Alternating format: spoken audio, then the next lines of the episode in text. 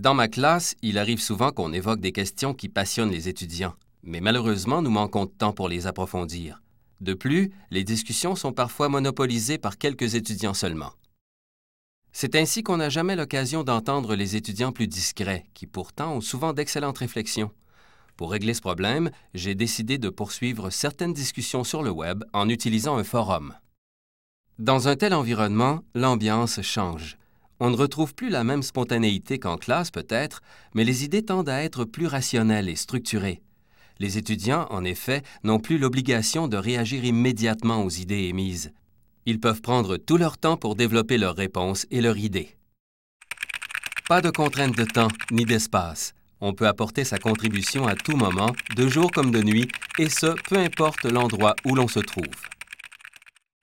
Pour participer à un forum, on a le choix entre lancer une nouvelle discussion ou se joindre à une discussion déjà commencée.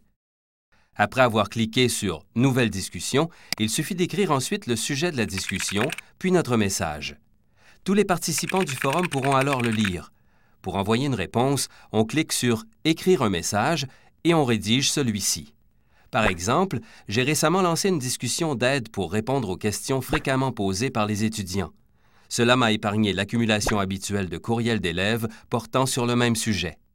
Dans un forum, les idées sont écrites, archivées et visibles pour tous. C'est peut-être d'ailleurs une des raisons qui pousse les étudiants à soigner leur écriture tant au niveau du style que de l'orthographe. Dans un forum, les interventions sont bien organisées. Lorsqu'on répond à un message, on participe en fait à ce que l'on appelle un fil de discussion, ou thread, soit une conversation virtuelle entre les participants du forum. Un fil de discussion regroupe donc les messages associés à un même sujet dans un ordre donné.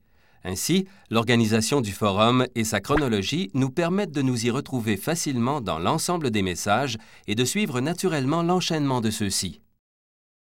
Les forums de discussion se développent continuellement. On en trouve sur la majorité des plateformes d'apprentissage et sur plusieurs sites en éducation. Par exemple, Moodle et Déclic en proposent, alors que ProfWeb vous donne la possibilité d'en installer un sur votre site. Pour les plus aventureux d'entre vous, il est aussi possible d'installer votre propre serveur de forum avec PHP BB. C'était le forum tout simplement par l'équipe de Futur Prof.